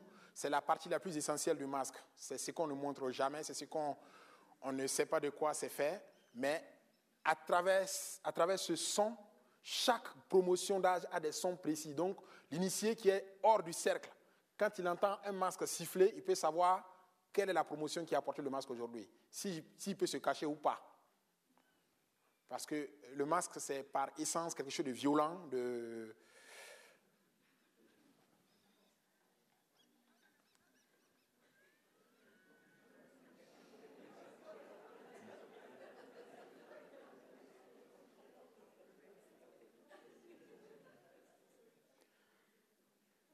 Voilà, la grande-maman vient au secours. Alors, dernière petite image, c'est pour montrer justement les masses dans le cadre du festival, où justement ces rituels sortent du, contexte villageois pour être exprimés dans, la ville.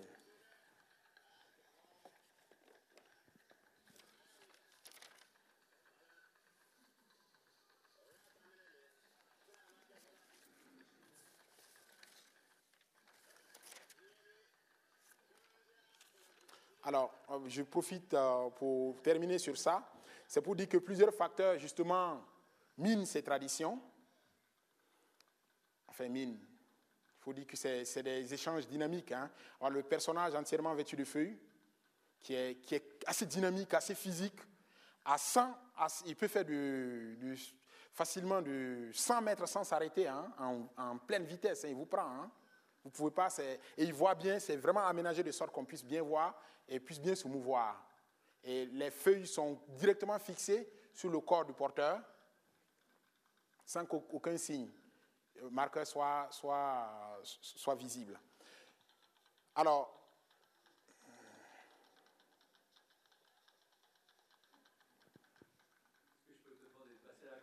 Voilà, ok, c'est bon. Oui, oui.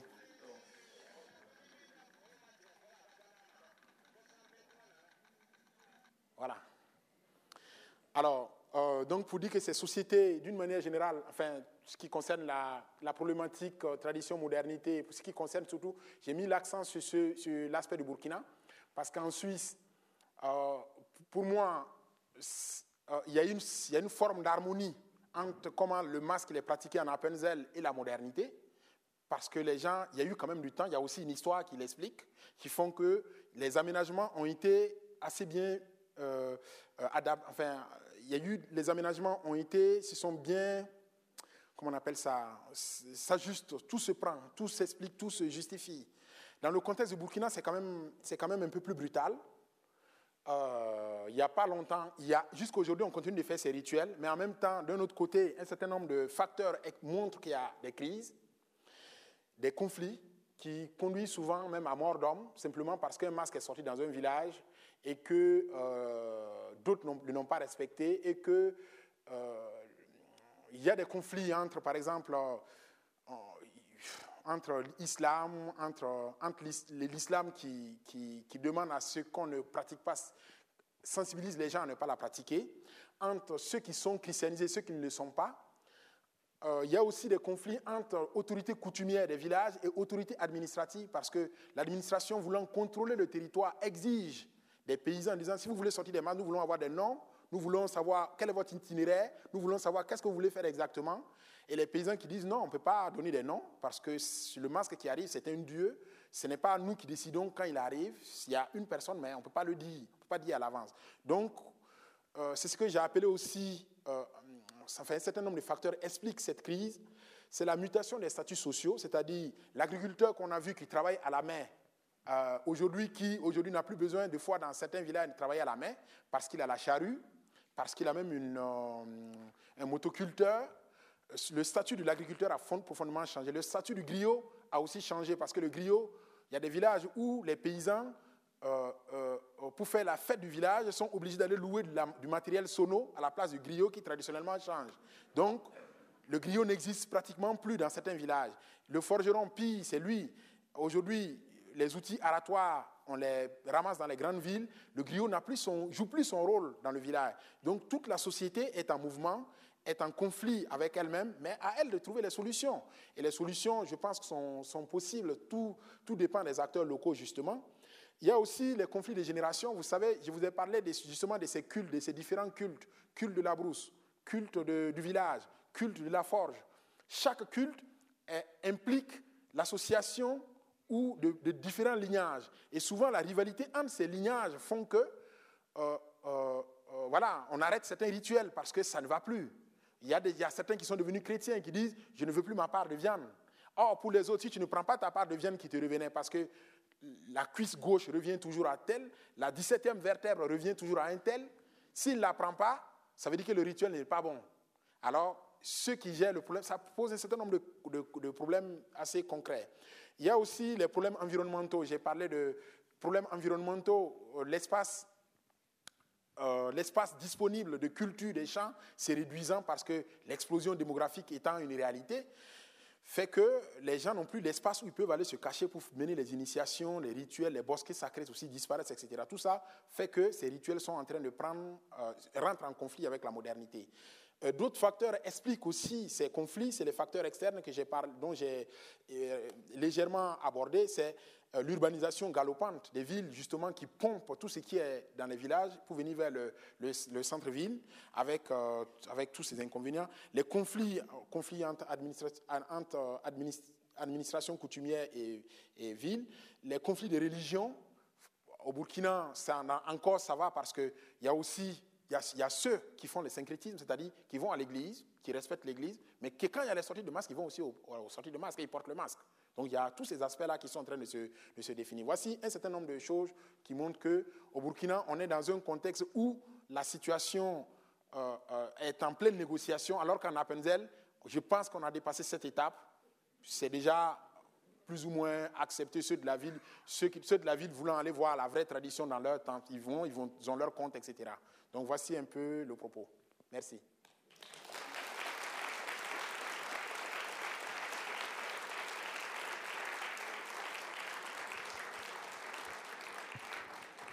Alors merci à Marc Koulibaly pour cet exposé, un peu plus long que d'habitude, vu les, quelques incidents techniques, euh, enfin la longueur, euh, le poids des fichiers qui passaient, euh, mais je crois que c'était quand même utile d'avoir ces images qui venaient apporter un élément concret à, tout cet exposé extrêmement riche. Nous avons malgré tout encore un petit moment pour quelques questions, si vous le souhaitez. Alors à vous de poser les questions. Il y a une dame là-bas.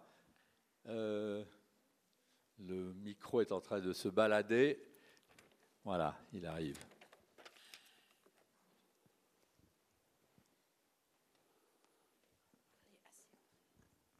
Quand vous parlez de religion, vous avez dit qu'au Burkina, l'aspect religieux était très important, notamment dans les masques.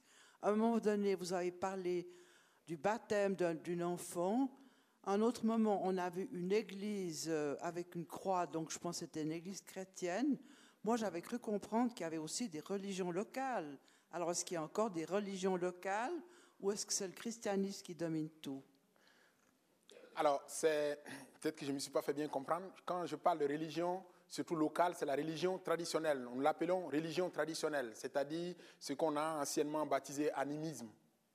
Donc, euh, c'est la religion traditionnelle. Mais maintenant, les images, euh, l'église que j'ai montrée, c'est pour montrer que la chrétienté, donc, c'est des chrétiens qui ont construit cette église, mais pour avoir des adeptes, parce que les gens ne voulaient, pas. Les Boaba font partie des groupes euh, sociaux qui ont été très peu islamisés et très peu christianisés. Ils ont résisté vraiment le maximum possible à l'islam et surtout à l'islam, parce que justement l'islam, pour gagner du terrain, l'islam est venu en, en conquérant euh, l'islam, a plié la majorité des peuples au prix du sabre. C'est-à-dire, elle a décapité les gens pour la croyance. Et les Boabas n'ont jamais adhéré, enfin les Boabas, les Marcas, toutes les populations de l'ouest du Burkina ont, essayé de résister le plus possible à l'islam. Le christianisme, c'était pendant la colonisation, c'est pendant la colonisation, et, elle a été c'était plus doux, mais les gens sont quand même restés très prudents. Les gens, ils y vont. Bon, maintenant, beaucoup de gens commencent à se convertir, plus ou moins, ça dépend.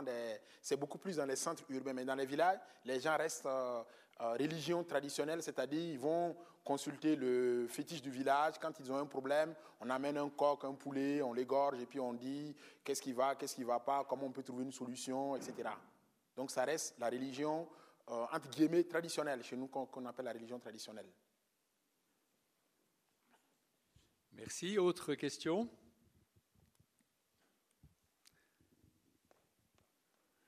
Oui.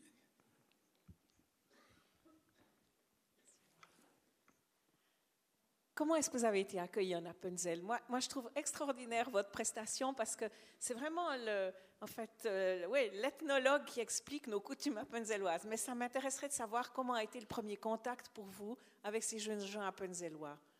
Euh, euh, il faut dire que c'était bon, c'était pas c'était pas évident au début. Et c'est aussi d'ailleurs pourquoi les professeurs de l'IED, quand, ils ont, quand on les a consultés qu'ils allaient me faire venir, que je devais aller en Appenzell, ils ont tous dit Oh là là, ça ne marche pas. En Appenzell, ça ne peut pas marcher. J'ai été agréablement surpris. Euh, Peut-être que j'ai eu de la chance aussi par rapport aux gens. Les filons que, j'ai utilisés dans le village étaient probablement les bons. Euh, j'ai été bien accueilli. J'ai eu un interprète, j'ai euh, été accueilli dans une famille dont je partageais le quotidien, c'est-à-dire traire les vaches le matin, à 4 heures du matin, ramener le fromage, faire ci, faire toutes les commissions, etc. Et puis après, quand tout le travail, les charges, euh, et c'est quand la journée s'était un peu apaisée, je m'occupais de, de l'aspect ethnologique. Et ça me permettait justement de voir comment ça fonctionnait, comment on mangeait le soir, comment on faisait ci, qu'il y avait telle activité, on m'invitait, etc. Et les gens, j'avais un planning qui était sur, les, neuf mois, bien agendé. Je devais rencontrer telle famille, tel jour. Tout avait été préparé et j'étais accueilli. Tout le monde voulait m'accueillir. Euh, c'était assez surprenant, mais j'ai été aussi bien reçu que euh, très peu ailleurs j'ai pu être reçu. Pourtant, la différence était là, les gens étaient... Euh, mais c'est vrai aussi, ça c'est dans l'enquête, le travail de l'ethnologue, euh, tout dépend du comportement qu'on peut avoir, tout dépend de comment on sent les choses, comment on peut tirer les choses, comment on peut créer de la sympathie. Quand, on utilise justement toute cette stratégie, il n'y a pas de raison que les gens ne soient pas ouverts. Au fur et à mesure, les gens se sont ouverts et puis ça a été, ça a été euh, quelque chose de très agréable d'être au milieu des gens, bien que la barrière de la langue, parce qu'ils ne parlent pas en réalité l'allemand que moi j'ai étudié en tout cas, euh, que c'est un dialecte local.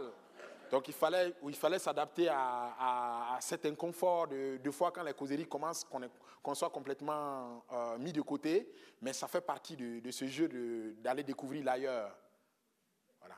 Donc je dirais parallèlement, j'ai été plus à l'aise dans la société appenzelloise pour mener mes enquêtes que même chez moi, où justement je suis né et dont les vieux, les vieux ont peur. Les vieux disent, on va pas lui, il sait puisqu'il est dans le village. Il sait tout. Qu'est-ce que vous voulez qu'on lui dise de plus? Alors, en plus, ce n'est pas seulement ça. Je suis d'un lignage, euh, je suis issu d'un lignage qui gère le culte des masques. Et les, enjeux de rivalité entre les lignages, c'est surtout de ne pas qu'un seul lignage s'approprie les pouvoirs dans le village. Donc, deux, doublement, je suis pénalisé. J'ai mis quatre années, cinq, voire cinq années, pour avoir l'autorisation d'écrire sur les masques chez moi. Tout ce que j'écrivais était volé par mes cousins, par mes neveux, par mes propres oncles et détruit. Je vous dis, toutes mes enquêtes avaient été. On m'avait dit, si tu parles du masque, tu meurs. Et, en insistant, leur montrant la nécessité de parler justement de ces pratiques, de les consigner, euh, pour moi, c'était une manière de les sauvegarder dans, le long terme. Euh, parce que pour moi, si l'administration arrivait à interdire les sorties de masques, c'était la mort des pratiques. Et pour éviter ça, il fallait commencer à recueillir justement les propos, les regards des vieux et des... Mais en, recueillant ces propos, vous rentrez dans un jeu de pouvoir qui, est vraiment sans pardon dans, le contexte villageois. Alors, pour éviter que ma famille se réapproprie tous les, tous, les avantages de ce que ça peut être, alors j'étais plutôt, les gens étaient plutôt méfiants. Les gens même m'ont dit, tu meurs. Et je peux vous dire que j'ai été victime d'une tentative d'empoisonnement plusieurs fois, liée justement à cette histoire de masque. Voilà. Vous voyez que le, métier d'anthropologue, d'ethnologue a ses dangers. Euh, ce, qui, est évidemment extrêmement intéressant si on relit euh, tout ce qui nous a été dit aujourd'hui avec euh, cette théorie du bricolage culturel. Vous avez peut-être entendu euh, Bernard Créta, l'ancien ethnologue qui travaillait au musée d'ethnologie de, Genève, développer cette théorie du bricolage culturel. Mais eh on est en plein là-dedans, n'est-ce pas?